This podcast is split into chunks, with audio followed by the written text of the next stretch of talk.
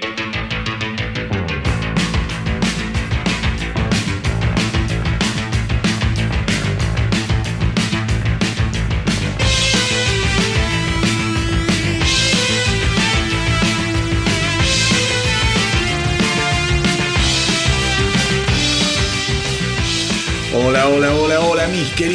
Rockeros, espero que estén todos muy pero muy bien y preparados para otro episodio de El astronauta del rock, en donde estaremos recorriendo los ecos de la semana, las noticias más importantes de los últimos días en materia de rock and roll. Y hoy, mis queridas bestias metálicas, para arrancar el primer programa del 2024, tengo para contarles algo que seguramente los va a entusiasmar muchísimo.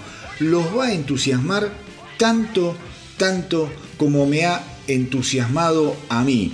Y tiene que ver con ciertos rumores que han comenzado a circular sobre una posible vuelta a los escenarios nada más ni nada menos que de los ACDC.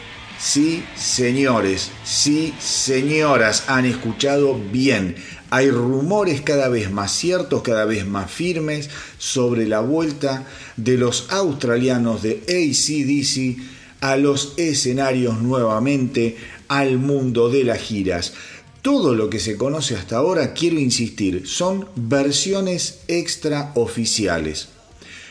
Ahora ahora los rumores de una gira mundial en el 2024 han comenzado a circular desde estos últimos días, desde comienzos, comienzos del 2024 y por eso quería arrancar el día de hoy el programa del astronauta del rock del día de hoy con esta noticia con esta noticia que creo yo tiene una importancia trascendental para todos aquellos, no solo que somos fanáticos de ACDC, sino del rock en general. Estamos hablando de quizá la banda más importante en la historia de lo que se denomina el rock pesado, el hard rock.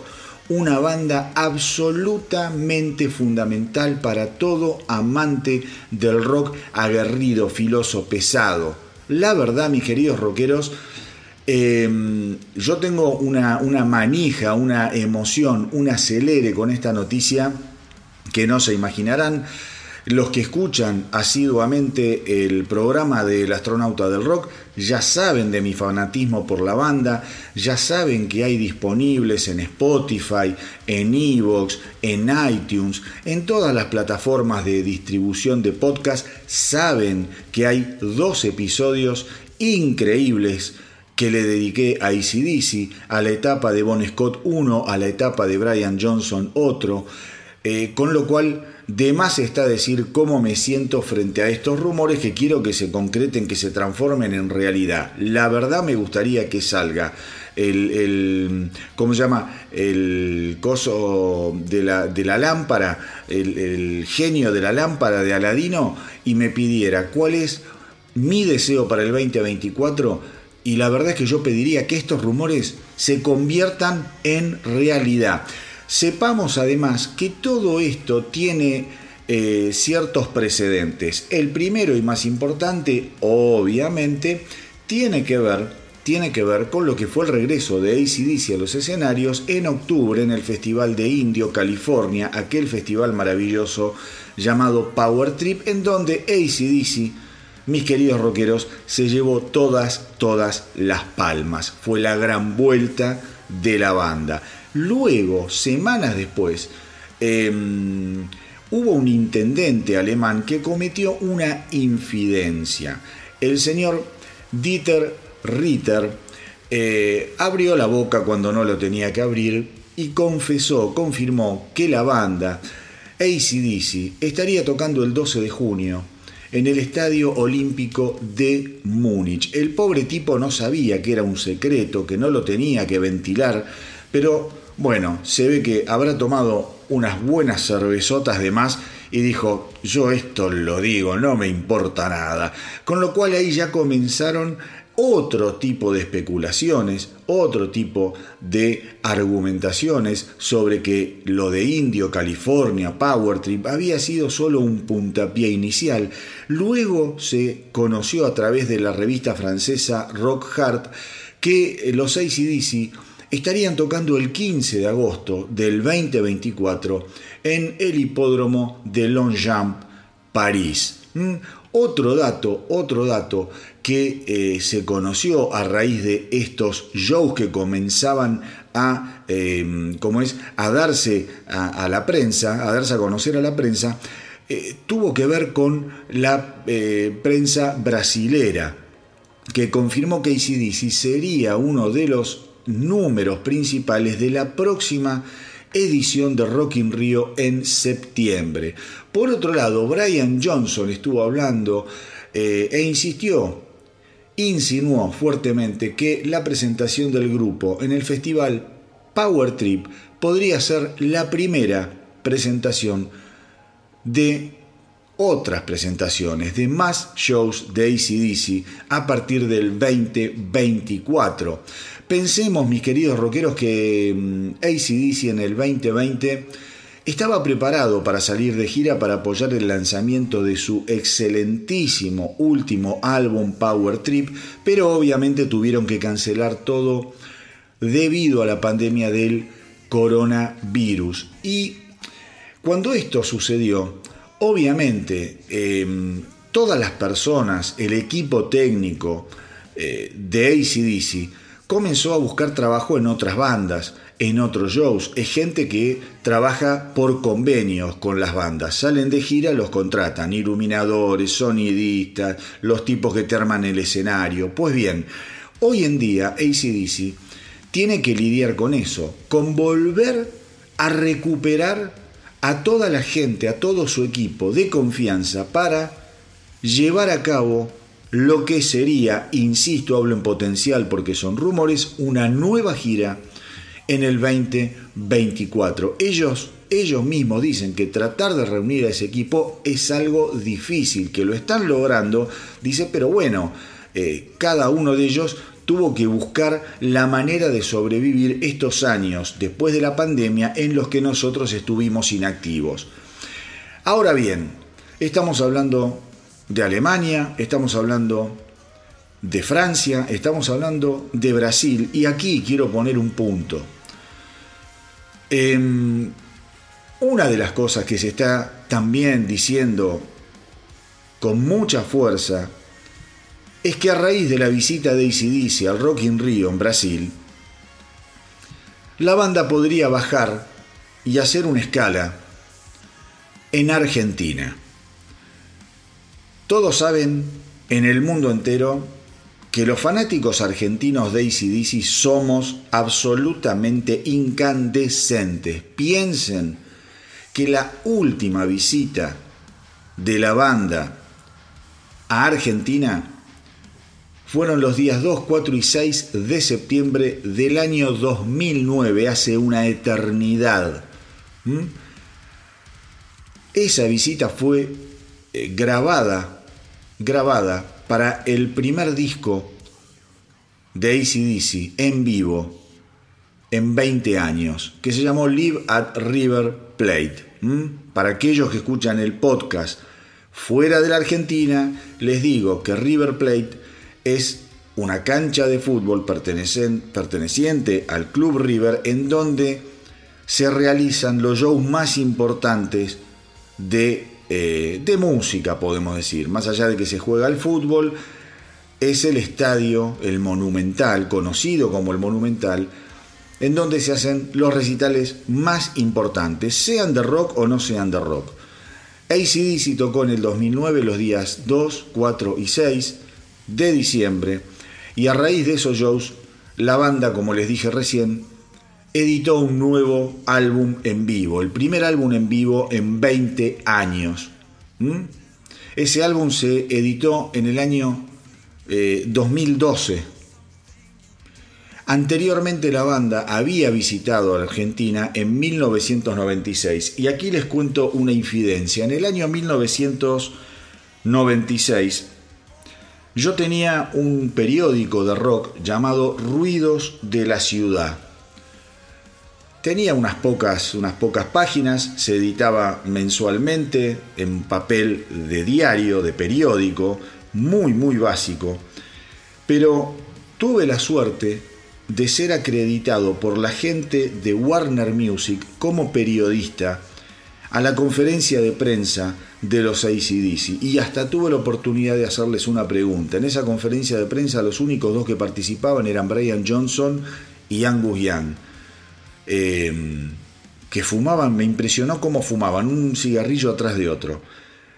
Pues bien, eh, cuando les, me, alcanzan el micrófono para hacer la pregunta, la verdad que sentí una emoción gigantesca eh, me acuerdo que les pregunté qué sentían de estar nuevamente tocando con la alineación que había generado eh, Back in Black, con la generación, con la formación que había generado For Those About to Rock,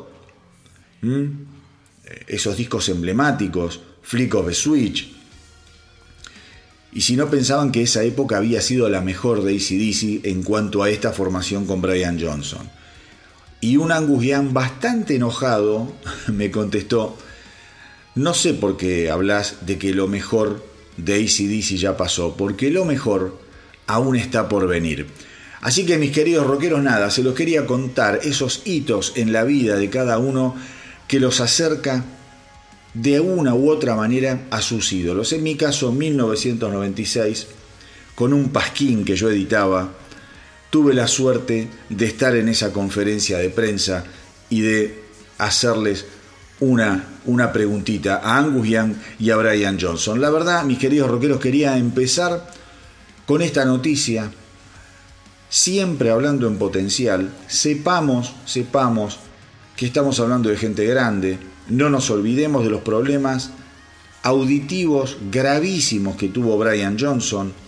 No nos olvidemos también que tocar en el Power Trip, después de unos meses, tocar en Alemania, después de unos meses, tocar en París, y después de unos meses, tocar en Rock in Rio, no significa el rigor de una gira. Yo deseo fervientemente con todo mi corazón, especialmente, especialmente por Brian Johnson, eh, que esté a la altura de las circunstancias. Yo no quiero, obviamente, que cante como cuando tenía 30 años.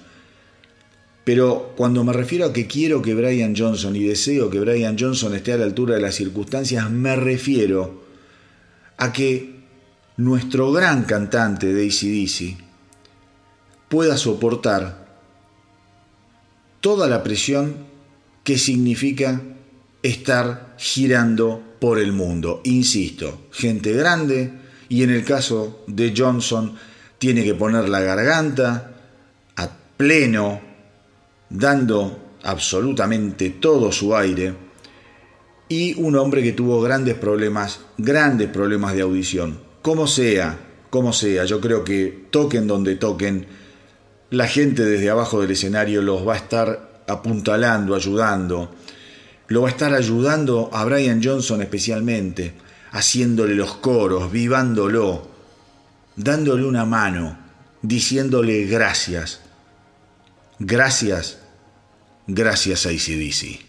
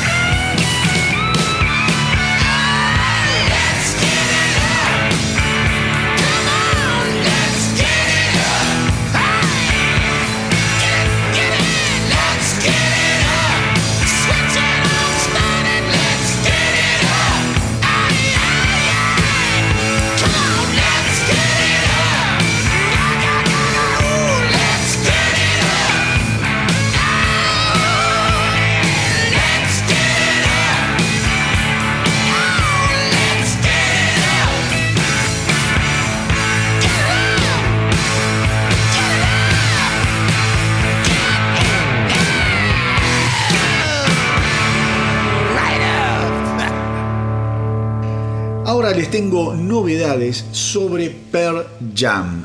Yo vengo contando a lo largo de los últimos meses algunas noticias que se están conociendo sobre Per Jam, sobre su próximo álbum. Esta semana estuvo hablando el guitarrista Mike McCready. Ha dicho que el próximo álbum de la banda es mucho más pesado de lo que cabría esperar. Estamos hablando, mis queridos rockeros, sobre el álbum que va a suceder a Giganton del año 2020 y que está producido nada más ni nada menos que por ese nuevo geniecillo de la producción llamado Andrew Watt, que anteriormente trabajó con Eddie Vedder en el LP solista de Vedder del 2022 que se llamó Earthling. Además, obviamente, es un productor que ha trabajado con gente de gran categoría, más allá de los estilos. Trabajó con Dua Lipa, con Post Malone, con Justin Bieber y yendo a la beta más pesada, obviamente con Ozzy Osbourne, eh, con los Rolling Stones. Bueno, fue el precursor Andrew Watt de la vuelta genial y muy rockera de Iggy Pop. Macready dijo que cuando estuvieron en el estudio con Andrew Watt el año pasado, realmente los presionó muchísimo eh, y los obligó, los obligó a acelerar el paso en cuanto a su manera de trabajar. Dice que eh, todo lo que fue la grabación y producción del álbum previo de Giganton eh, tardó muchísimo y que Andrew Watt le dijo, miren muchachos, Ustedes tardan una eternidad en grabar los discos, con lo cual yo les voy a proponer algo. Hagamos este álbum ahora mismo, pongámonos a trabajar y saquémoslo adelante, urgentemente. En ese sentido, es como yo les decía antes, Macready afirmó que el álbum es bastante más pesado de lo que uno podría esperar sobre un trabajo de Per Jam. Obviamente dice que las melodías están presentes, eh, pero que hay mucha energía de lo que tenían que ver con los primeros álbumes de Pearl Jam. Acuérdense lo que fue el debut de Pearl Jam allá por mediados de los 90, ese álbum fabuloso llamado Ten, una obra maestra, una obra maestra, creo, creo que es mi álbum favorito de Pearl Jam, una banda a la que yo eh, le solté la mano hace muchísimo tiempo, hace muchísimo tiempo. Yo creo que Pearl Jam tiene los tres primeros álbumes que son excelentes y después poco a poco, al menos para mi gusto, se fueron como desmenuzando, eh, quizá experimentando por algunos eh, senderos musicales que a mí no me entusiasman demasiado. Pero la verdad es que al estar Andrew Watt atrás, mm, me, me da la sensación que este nuevo trabajo de los Pearl Jam puede llegar a ser algo así como un gran regreso a las fuentes. Eh, Andrew Watt tiene eso, rescata muchísimo a los artistas ya grandes, ya con una eh, trayectoria importante, y los vuelve a poner en caja. Muchas veces los artistas, después de muchos años de estar en la carretera, de muchos discos grabados, sienten esa necesidad de no repetirse, de ir modificando la propuesta disco tras disco, y eso a veces los aleja del core de su público, de su público más duro, más fiel eh, que fue el que los puso en el lugar en donde están. Yo creo que Andrew Watt es muy inteligente en volver a las fuentes a estos artistas que ya les digo, tienen unos cuantos años eh, encima. Con lo cual, eh, Macready, y ya para terminar sobre eh, lo que les estoy contando de Pearl Jam, también afirmó que en este álbum vamos a escuchar mucha, mucha guitarra solista de su parte. Dice yo, eh, durante muchos años, durante muchos años, dejé de tener un protagonismo fuerte en la guitarra. Yo antes era un guitarrista mucho más aguerrido, pero después de, tantos años de estar tocando, le fui eh, encarando a la guitarra por otro lado. ¿eh? Por otro lado. Dice, lo bueno, lo bueno y, que eso también se lo atribuye a Andrew Watt, es que los hizo trabajar tan rápido que como productor él les decía hagan una, dos tomas y ya se quedaba con alguna de las dos tomas. Y Macready dice, eso le dio muchísima espontaneidad a todo el álbum, pero a mi participación como guitarrista la capturó en forma absolutamente brutal y esencial. Así que mis queridos rockeros, crucemos los dedos para que Pearl Jam con su próximo álbum producido por Andrew Watt vuelva, vuelva a partirnos la cabeza.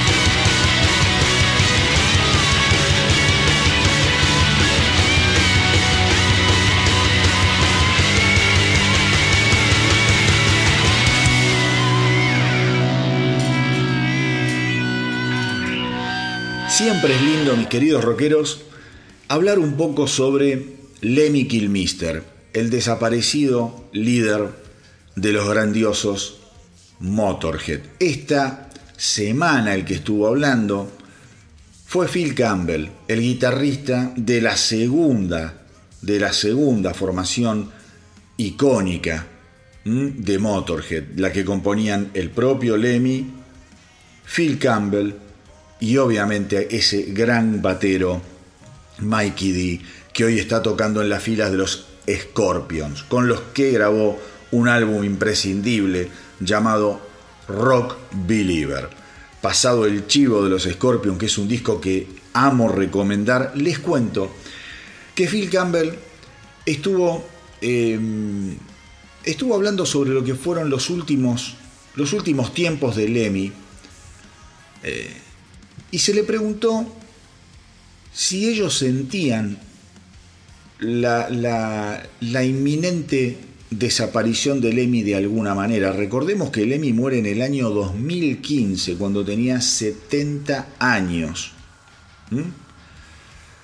Eh, y la verdad dice que ellos sabían que Lemmy estaba muy enfermo, Lemmy mismo lo sabía, pero que en ningún momento había una sensación de muerte rondando a la figura del bajista, creador y cantante de los Motorhead.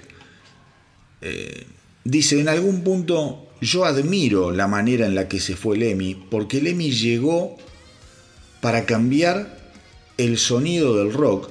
Su primer eh, deseo cuando formó Motorhead fue crear una banda de rock and roll inolvidable y eso lo logró.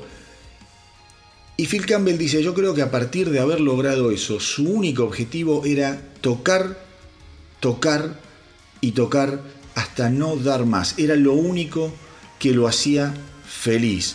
Sabíamos que eh, Lemmy estaba enfermo, los meses previos habían sido muy difíciles, aquella última gira del 2015 había sido muy, pero muy difícil. Em, pero dice, eh, la verdad es que en esa gira se suspendieron, por ejemplo, dos shows en Alemania, no por culpa de la salud de Lemmy, sino porque yo estaba hospitalizado porque tenía un problema de salud. Con lo cual, no se puede creer, al poco tiempo Lemmy estaría muerto. Pero los shows que se suspendieron en Alemania no lo suspendieron por la salud de Lemmy, sino por la mía. Dice, eh, nosotros teníamos la idea de separarnos, para lo que fueron las fiestas, Navidad, Año Nuevo, pero eh, Lemmy estaba convencido que la segunda etapa de la gira europea la íbamos a concretar. Con Mikey D quisimos en algún momento convencerlo de tomarnos un tiempo para que él recuperara el aire, lo veíamos muy débil, lo veíamos deteriorado, pero él dijo que no, que de ninguna manera. la idea de él era pasar por Inglaterra, ver a sus amigos, volver a Los Ángeles, descansar, festejar su cumpleaños número 70, cosa que hizo, mis queridos rockeros, cosa que hizo, si no me equivoco, fue en el Whisky a Gogó, en donde él ya estaba muy, pero muy mal y donde tocaron un montón de músicos invitados en su honor. Al poco tiempo le llega el diagnóstico de un cáncer gravísimo, y muere a los pocos días. Muere a los pocos días, no hubo nada que hacer, pero dice Mikey D, fue todo, eh, fue, eh, Phil Campbell, fue todo tan rápido que ni Mikey ni yo tuvimos tiempo para ir a despedirnos. Nos llamaron, nos dijeron, traten de venir porque realmente la situación es gravísima. Y cuando estábamos haciendo los preparativos para ir a despedir a nuestro amigo, nos suena el teléfono para avisarnos que había muerto. Pero dice, la verdad es que es una buena forma de irse. Es la manera en la que él quiso irse. Lemmy murió con las botas puestas.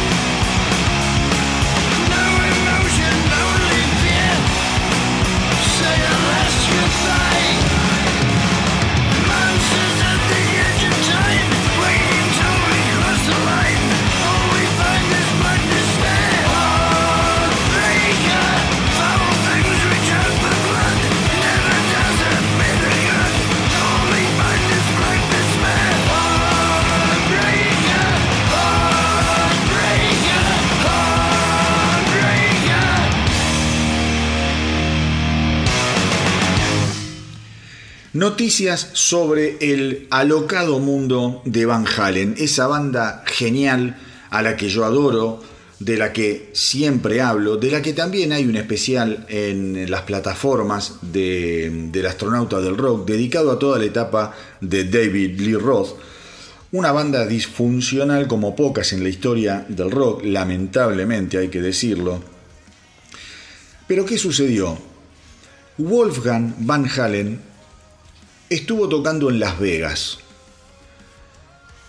Y ya se venía rumoreando que posiblemente Michael Anthony, bajista original de la banda, a quien Wolfgang Van Halen reemplazara en el último periodo de, eh, la banda, allá por el 2015 aproximadamente, eh, se rumoreaba que Michael Anthony iba a ir a presenciar, iba a ir a ver el show de Wolfgang Van Halen y su banda Mammoth. Pues bien, esto finalmente sucedió y me gustó mucho todo lo que rodeó a este encuentro. Porque em, Wolfgang dijo sentirse muy contento, muy emocionado. Em, dijo que considera a Michael Anthony parte de la familia y que este encuentro se retrasó muchísimo, muchísimo, muchísimo. Dice, hace mucho planeábamos vernos y que se haya llevado a cabo este encuentro fue algo maravilloso. Además, eh, estuvo la mamá de, Wolfgang Van Halen, la actriz Valerie Bertinelli, aquella primera esposa de Eddie Van Halen.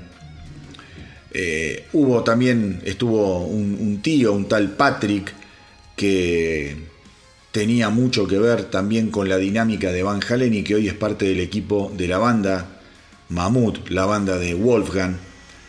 Dice, la verdad que fue muy agradable tener esta reunión, esta pequeña reunión. Por su parte, Michael Anthony, como siempre, como siempre, un tipo que está en otra, está en otra en otra vibración. Es un tipo que no quiere lío, no quiere despelote, no quiere puterío, no quiere quilombo. Dice, mira, realmente me encontré eh, con, un viejo amigo como es Wolfgang, que le dice amigo, pero prácticamente es, como un, un, hijo de él también. Pensemos que Wolfgang Van Halen nace cuando, eh, o sea, Van Halen estaba en la cresta de la ola.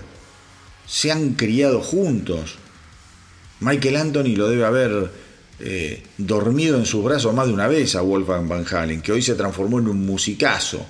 Pero dice, la verdad que fue fantástico, lo fui a ver a Las Vegas, el show fue increíble, estoy muy orgulloso de vos, le pone en un posteo. Em, y cuando le preguntaron a Michael Anthony cuánto tiempo había pasado desde la última vez en que él había visto a Wolfgang, Michael Anthony le respondió, es la primera vez que nos vemos en 20 años, en 20 años. Y acá hay que hacer una, una reflexión, una pausa, que tiene que ver con aquella decisión de Eddie Van Halen de salir de gira junto a su hijo como bajista excluyendo, excluyendo brutalmente a Michael Anthony. Michael Anthony no la pasó bien, primero porque fue reemplazado, eh, como les digo yo, de una manera muy poco decorosa. Segundo, porque Eddie Van Halen sin ningún tipo de necesidad y sin ningún tipo de provocación por parte de Michael Anthony, salía a decir que era un pésimo bajista, salió a decir que prácticamente él le tenía que enseñar las partes de bajo para tocar en, eh, en, sus canciones y sugirió que muchas veces el bajo estaba tocado por el propio Eddie Van Halen. Como les digo, una dinámica, una dinámica muy, pero muy complicada, muy complicada. Pensemos, mis queridos rockeros, que no ha habido show homenaje a Eddie Van Halen a más de dos años de su muerte, una cosa de locos. Estamos hablando del mejor guitarrista que ha existido en la historia del rock. Podemos diferir que si fue Eddie Van Halen, que si es Steve Bake, si es Hendrix, si es... Bueno, la verdad, la verdad es que es increíble. Pensemos también que cuando Eddie Van Halen estaba muy, pero muy enfermo, Wolfgang le había propuesto al padre hacer una gran gira, un gran festejo de la historia de la banda, juntando a David Lee Roth con Sammy Hagar, trayendo también a, eh, al último cantante que tuvo, a Cherón, el de los, eh, ¿cómo se llama? Eh, bueno, ahora no, me voy a acordar. Uh, bueno, ahora me acuerdo y se los digo. Dice, tocando yo, tocando también eh, Michael Anthony, hacer un gran, un gran, un gran festejo.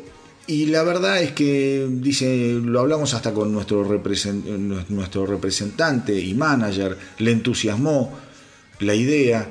Poco a poco mi padre, por Eddie Van Halen, también eh, se... Stream, ahí está, me acordé la banda. Eh, también se fue entusiasmando, pero la salud le jugó una mala pasada, se agravó y murió. Ahora, ahora, mis queridos rockeros, ¿quién se puso al hombro la tarea de festejar el legado, la vida, la obra del gran Eddie Van Halen? Como siempre, Sammy Hagar y Michael Anthony, que van a estar saliendo con Joe Satriani y con Jason Boham de gira en el 2024.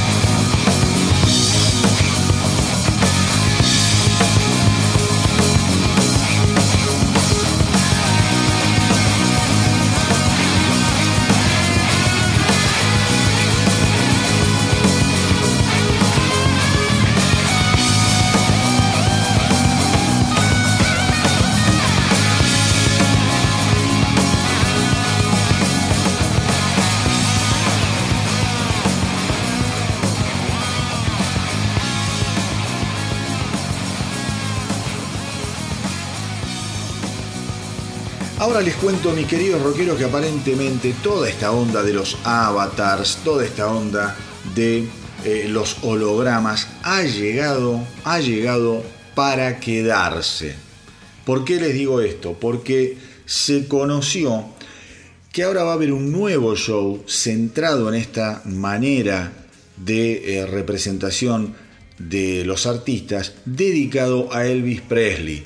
El show se va a llamar Elvis Evolution, se va a eh, estrenar en Londres en noviembre del 2024 y luego también van a seguir otras ciudades cayendo en la volteada de estos hologramas. Elvis Evolution es un nuevo e importante espectáculo que celebra a la estrella más grande del escenario y la pantalla del mundo, Elvis Presley, con un concierto final asombroso y una invitación personal a la fiesta posterior. Esto dice el comunicado.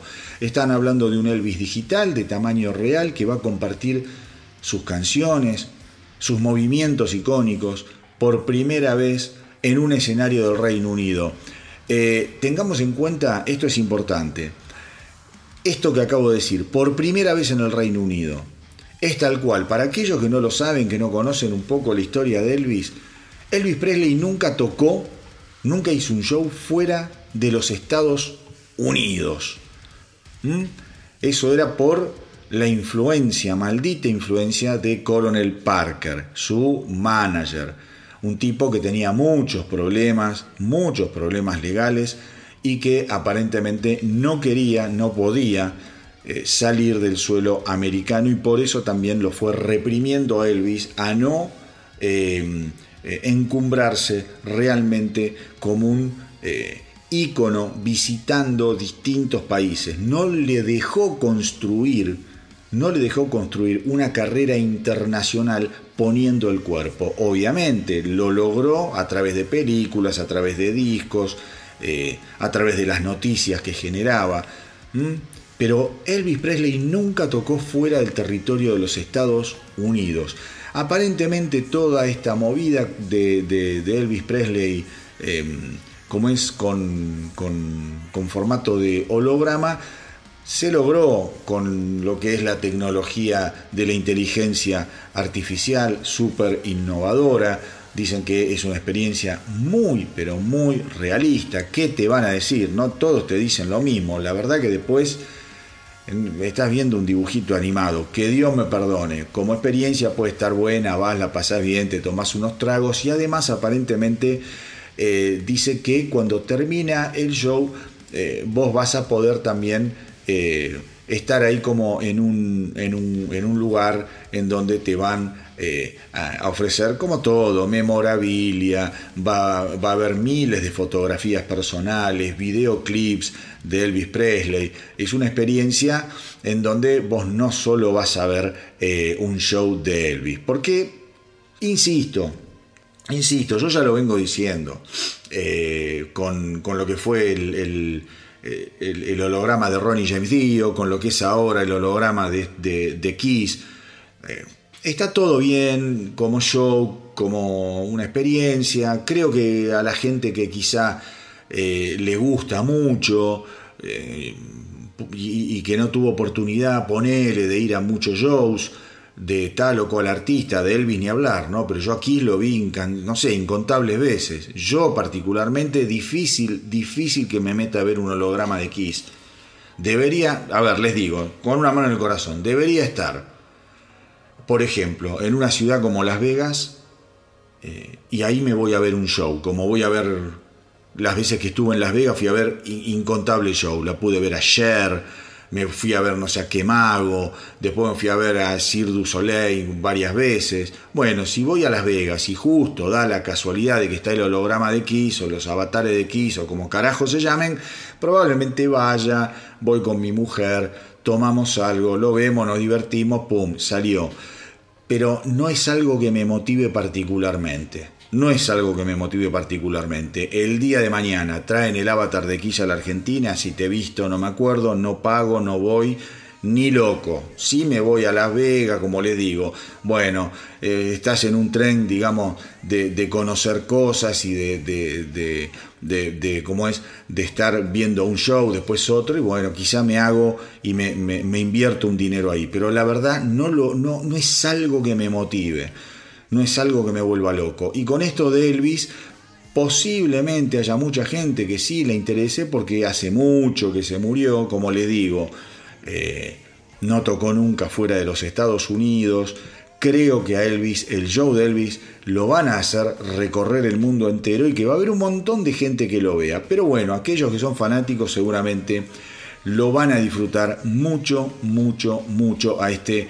Eh, a esta nueva incursión de la inteligencia artificial en el rock and roll. Les cuento ahora sí una noticia eh, de último momento que se conoció esta semana y que tiene que ver con los Rays Against the Machine. Estuvo hablando el baterista de la banda, Brad Wilk, diciendo en un comunicado que eh, la banda, bueno, cancela todos los shows y que no tienen pensado volver a tocar ni volver a grabar.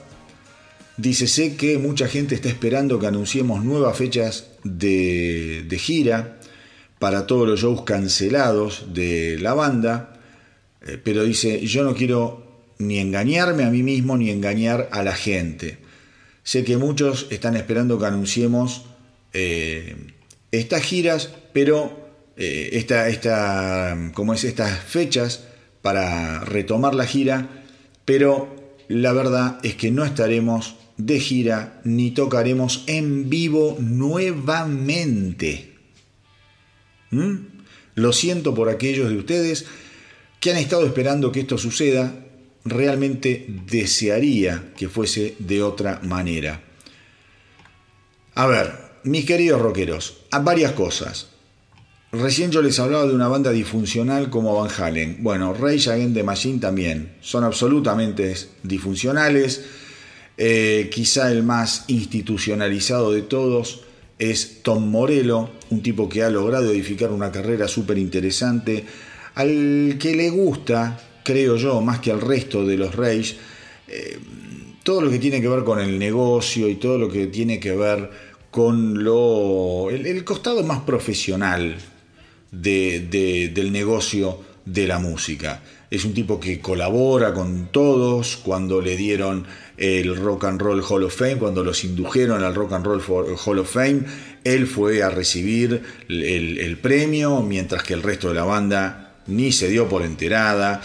Eh, con lo cual puede ahí haber un, un, tema, pero, pero no nos olvidemos que acá el gran problema puede estar pasando por la salud de Tim Comerford, el bajista de Rage Against the Machine.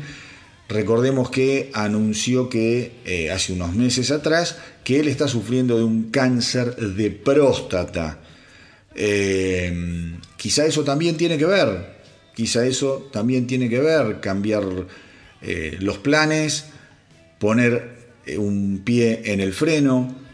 Nunca se sabe con estas cosas cómo evolucionan aparentemente los estudios, los últimos estudios que Comenfort se ha hecho, lo han declarado libre de cáncer, pero nunca, insisto, nunca sabes cómo puede, eh, cómo puede terminar este tipo de enfermedades. A veces estás limpio y de repente tenés una remisión eh, y bueno, o sea, tenés una remisión y después eh, tenés una recaída y no te puede ayudar nadie.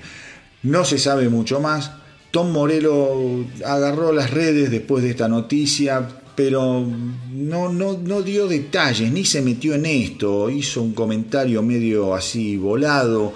Con lo cual nada, habrá que esperar, esto va a traer cola, seguramente va a traer cola, pensemos que los Reyes de Magina habían suspendido no solo shows por la, la noticia de Comenfort, sino también porque eh, Zack de la Rocha había tenido un problema en el talón de Aquiles que no le permitía presentarse en vivo, bueno, desafortunadas, desafortunadas noticias respecto del presente y del futuro de los Rage Against the Machine.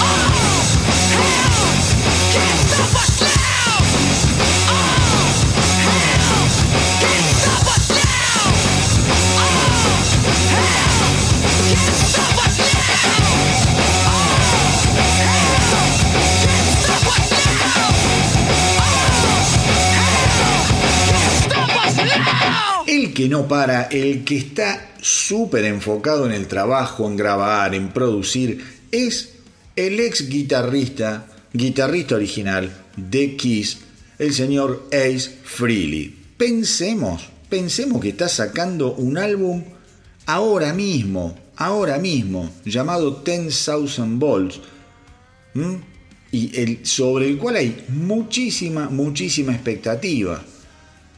Va a salir creo que en el mes de febrero, o en enero, estamos, está por ahí. El tipo ya está hablando, el tipo ya está hablando que tiene planes para trabajar en su tercer álbum de covers, que se va a llamar, obviamente, Origins Volumen 3, que va a ser la secuela del volumen 1 del 2016 y del volumen 2 del 2020, que son dos discazos. Yo no soy muy afecto a los covers, pero la verdad que Freely los hace muy, pero muy bien, siempre suena bien. Ace aseguró que ya están hablando con un montón de estrellas que van a ser invitadas para participar de Origins Volumen 3. Eh, dice que hay canciones geniales que él todavía no pudo incluir en su repertorio, que no le alcanzaron dos álbumes de cover para eh, hacerle homenaje a esas canciones de los años 60, de los años 70 que a él tanto, tanto, tanto le gustan. Dicen que, por ejemplo, Lita Ford ya lo llamó porque se enteró del proyecto y quiere volver a participar. Lita Ford ya había participado con, con el. Em, eh, también tiene que hablar con Slash. ¿ah? Dice, va a ser realmente eh, mi próximo lanzamiento. Pensemos que el volumen 2 de Origins, como les digo, se lanzó en septiembre del 2020, traía versiones de I'm Down de los Beatles, una versión de Space Tracking, el clásico de Deep Purple, que es demoledora. Se, animó hacer Good Times, Bad Times de Zeppelin, nada más ni nada menos, Jumping Jack Flash, de los Stones, Lola de The Kings, un clásico, Manic Depression de Jimi Hendrix y obviamente una versión de She de aquel disco monumental de Kiss de 1975 que fue Dressy to Kill, que apareció como un, agregado. Los invitados en aquel álbum habían sido Robin Sanders de Chip Trick, como les dije antes, Lita Ford y Bruce Kulick, otro de los violeros de, eh, Kiss. Según Bruce Kulick, esto también lo leí esta semana, A. Freely lo considera el mejor guitarrista de Kiss, obviamente después de él, ¿no? Así que dice Bruce Kulick, es un honor que Ace me tenga en tan pero tan alta estima. En el 2016 fue cuando se largó y se editó Origins Volumen 1, debutó en el puesto 23 de la Billboard 200 con muy pero muy buenas eh, ventas. En ese caso también en, em, en, ¿cómo se llama? En el volumen 1, participa Paul Stanley de Kiss haciendo un éxito de Free llamado Fire and Water. Había, había un video muy lindo, y había, hay un video muy lindo que le pueden ver.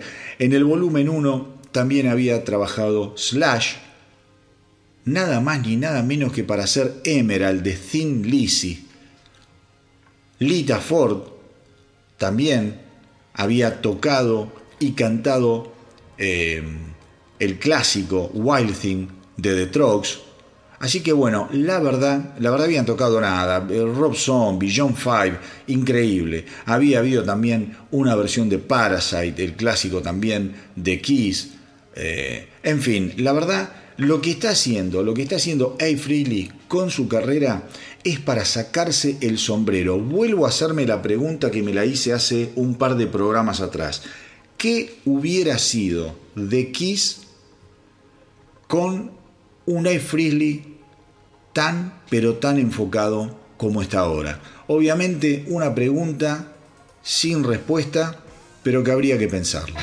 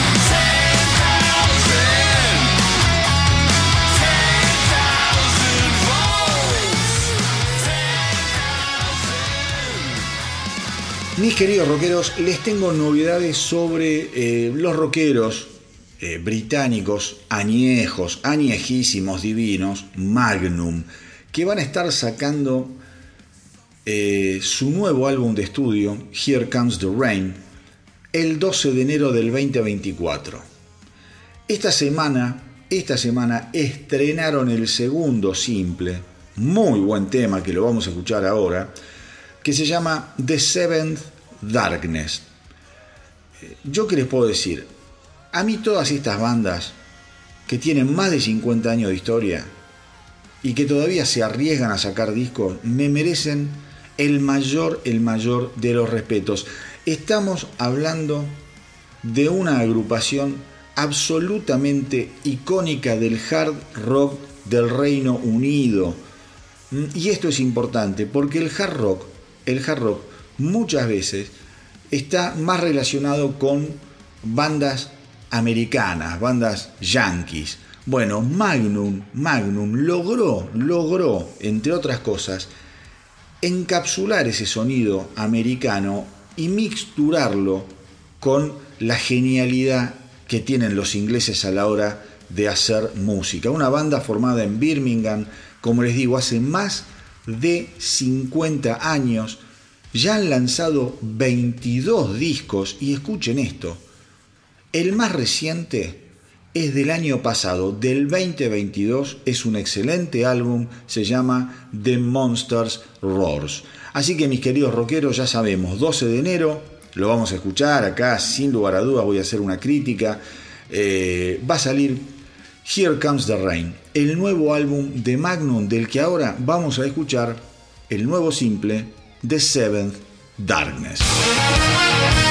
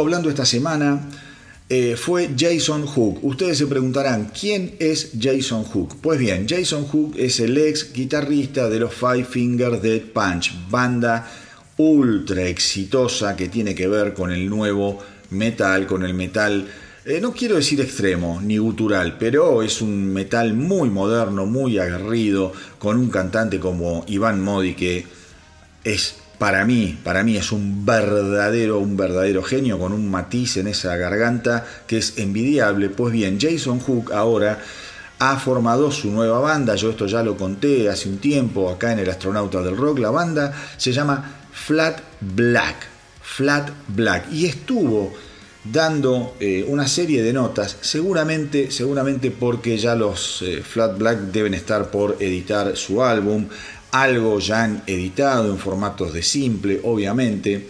Eh, y un poco Jason Hook dice, la verdad es que eh, yo estoy muy cómodo hoy en día trabajando con mi nueva banda. Hemos logrado un grupo humano eh, excelente. Eso es súper importante para mí. Dice, más allá de que vos podés ser un muy buen músico, un gran profesional en esto de hacer canciones, si vos en un proyecto no das con la gente indicada, hay algo que nunca termina, termina de cerrar. Eh, por otro lado, Jason Hook estuvo hablando y haciéndole frente y poniéndole en pecho a algunas críticas que han hecho, como yo les decía, sobre las pocas canciones que se conocen de Flat Black respecto del sonido que por momentos es bastante parecido a lo que él hacía en Five Finger Dead Punch. Y Jason Hook, que para aquellos que no lo saben, es un músico que no es eh, que empezó su carrera con los Five Finger Dead Punch. Con los Five Finger Dead Punch la pegó, pero es un tipo, un músico sesionista increíble. Ha tocado hasta con Mandy Moore, para que se den una idea. Esos tipos no le hacen asco a nada, de un talento inconmensurable. Y dice, sí, obviamente, Flat Black va a tener parte del sonido que yo, eh, como es, em, que yo hacía con los Five Finger Dead, Punch, por una razón muy lógica. Yo era un compositor muy activo. Mi pluma tiene mucho que ver con el sonido de los Five Finger Dead Punch, con lo cual es inevitable que Flat Black tenga rastros de esa parte de mi historia. Eh, en agosto del 2023, Flat Black había largado una canción, estrenado una canción buenísima llamado Halo, eh, y luego habían editado If Your Lack of Respect. Todas esas dos canciones van a estar, van a estar en el álbum debut de Flat Black que se va a editar en el año 2024. Eh, yo tengo muchísimas, pero muchísimas fichas puestas en lo que va a ser el debut de Flat Black. Jason Hook, insisto, es ultra, ultra profesional, un guitarrista de los mejores de su generación y un tipo que no se va por las ramas. Él dice, la plata que yo he ganado no me la gasté ni en Ferrari, ni en mansiones, ni en mujeres, ni en drogas. Yo lo que hago es armar estudio, mi estudio de, grabación en mi casa, comprar los mejores equipos y tratar de pasar la mayor cantidad de tiempo grabando, generando, componiendo, viendo ideas para hacer la mejor música posible. Y ahora llegó el momento de pasar a nuevos desafíos en mi carrera. Flat Black es lo que vamos a escuchar ahora, la nueva banda de Jason Hook.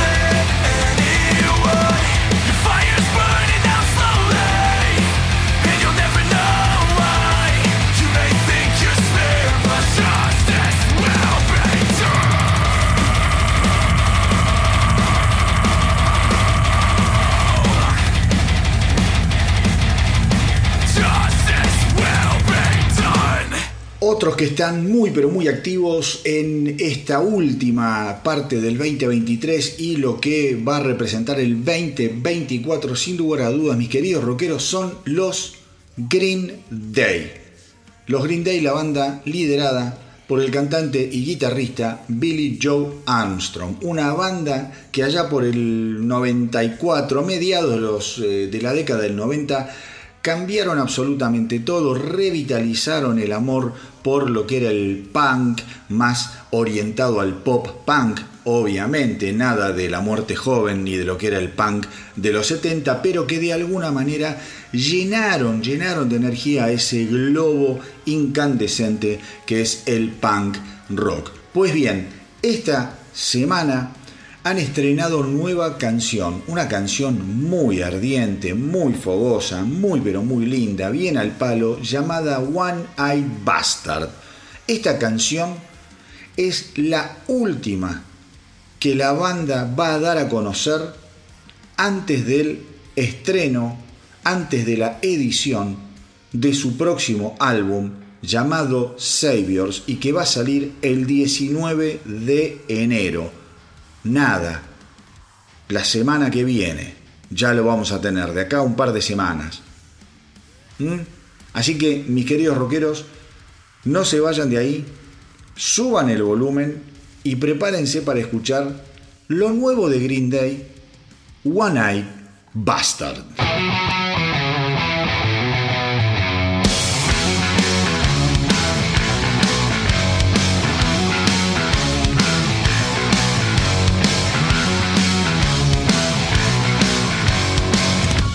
Making an offer that you cannot deny. You won't be laughing when I'm making you cry. oh, I hear the please get louder. You son of a bitch, you're gonna beg and cower.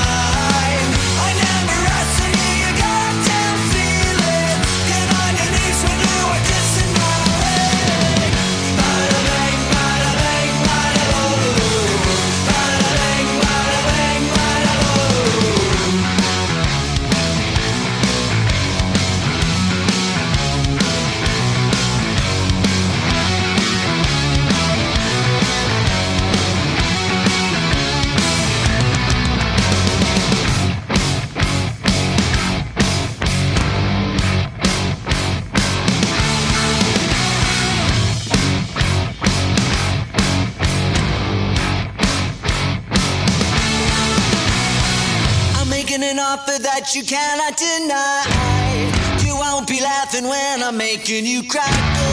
Oh, I hear the please get louder. You son of a bitch, you're gonna.